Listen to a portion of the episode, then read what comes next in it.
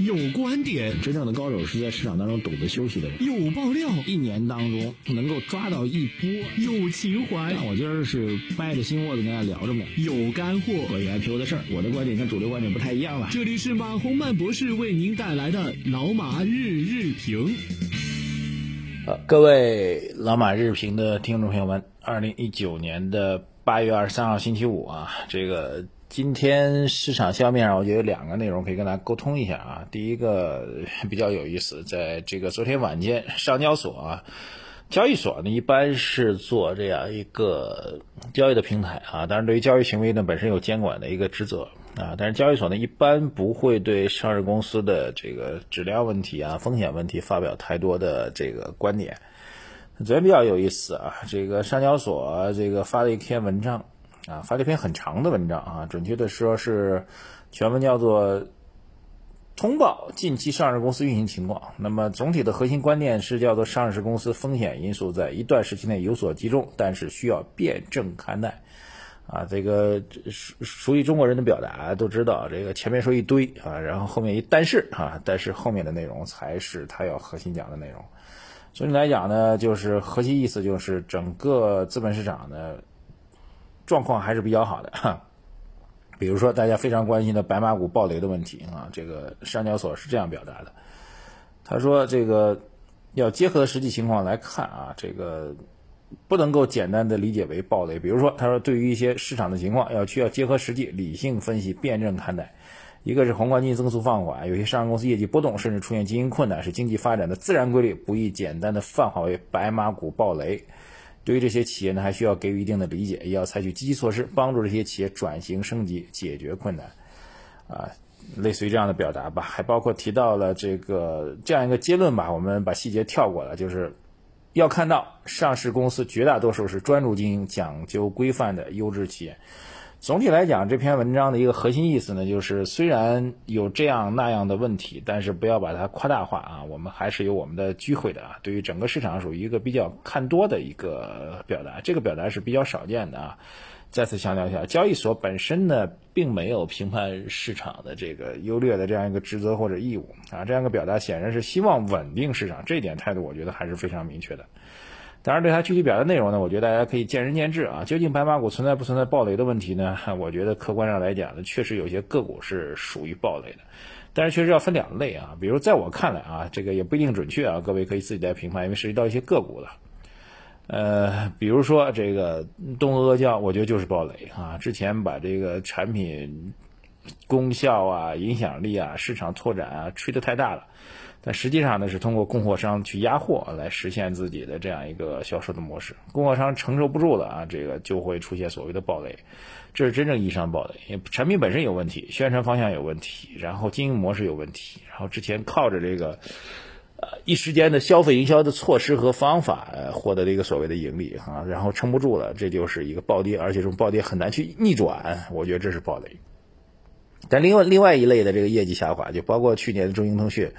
包括现在的类似于这个这个这个呃做做做摄像头的这样一些科技企业啊，因为中美之间贸易摩擦加剧了公司基本面短期的一个运行，但是对于整个公司的技术或者市场前景呢，大家还是比较认可的。然后出现了业绩的下滑啊，这海康威视啊，不好意思，名字刚才一下是调过了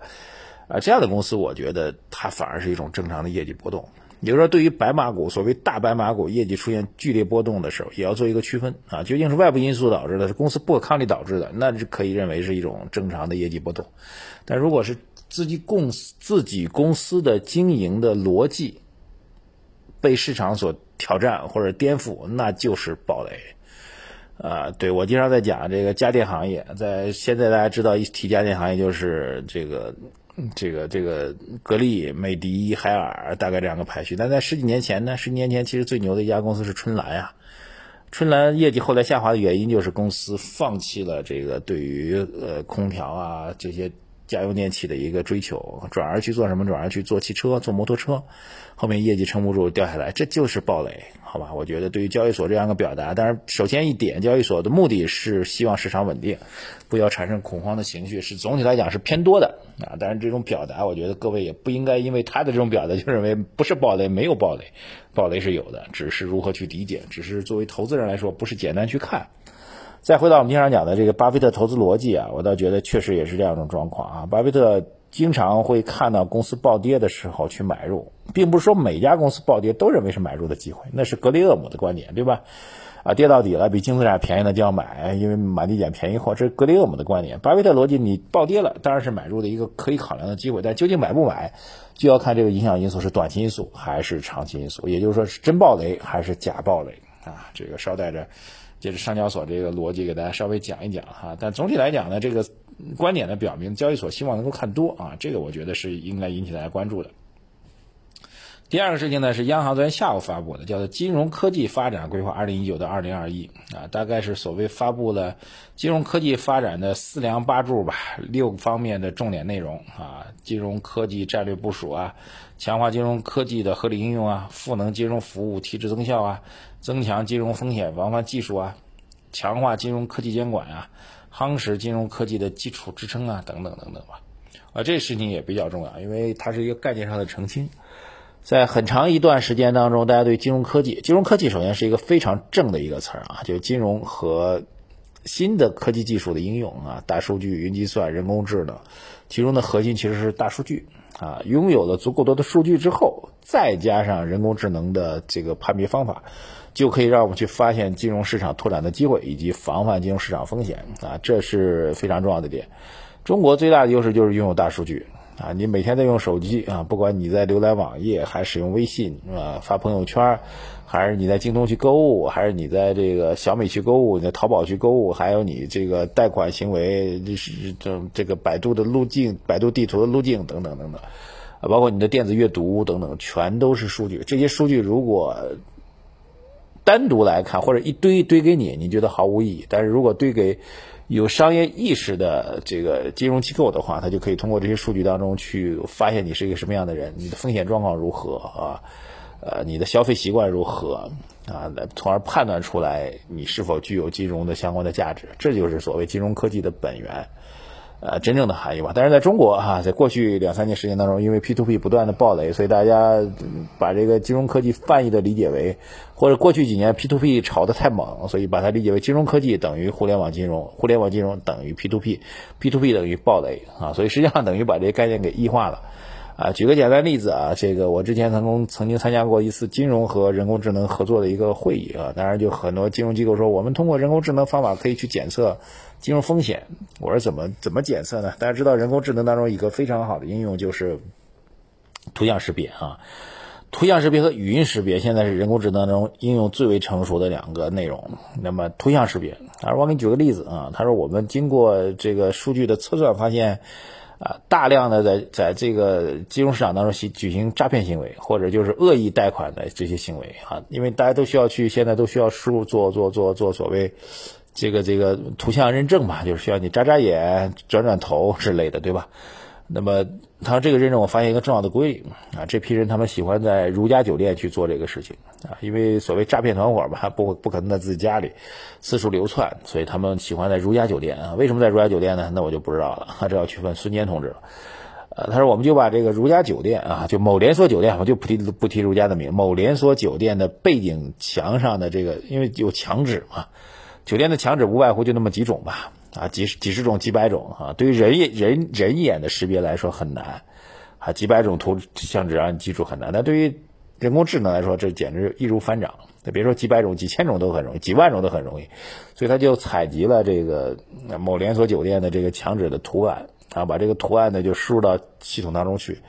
呃，然后那边去做人脸识别的时候，或者做这个这个这个身份证验证的时候，只要发现它背景的这个。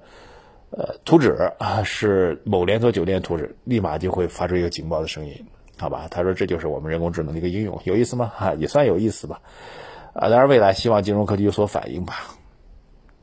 在投资方面也会有所反应。所以，中国未来的机会一定是大数据和科技技术应用所带来的机会，金融其中只是其中一个面儿。好，回到盘面啊，讲了九分多钟了啊，还没回到 关键点。昨天呃，市场主要是这个茅台在涨啊，茅台涨，涨到了已经普通散户，我等普通散户已经买不起的一个地步了。呃，个股是一个非常棒的个股，观点其实很明确啊，个股是一个非常棒的个股。但在这样引导整个市场投资逻辑的话，那整个是 A 股市场的耻辱啊，真的是没有办法，因为不代表任何科技进步，不代表任何中国未来的前景，只代表你可以喝得昏天酒地啊，这确实是一个价值观上的扭曲，但却是个股的胜利吧。当然，对投资逻辑来讲，它是符合价值投资逻辑，这一点我也不否认。我觉得这是两个层面的事情。呃，未来市场。三天高位横盘，然后未来市场将会有两个利好啊，两个一个资金面的利好吧，两个机构，一个是富时，一个是 MSCI，继续有增量资金会陆续进入到 A 股。好，白马股暴雷之后，我倒一建建议大家认真拿出时间去思考一下，暴雷的所谓暴雷的白马股吧，到底是谁？但是还要提醒大家啊，今年其实比较有意思，半年报的公布，大量的消费白马股都把自己的半年报公布压到了最后这几天。今天是八月。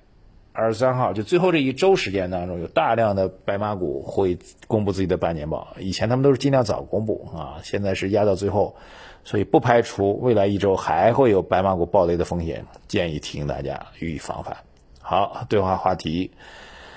哎呀，市场高位震荡好几天了啊，不涨也不跌啊，您觉得后面会是怎么样？选择向上还是选择向下？微信公众号财经马红版留言点赞转发，谢谢大家，再见。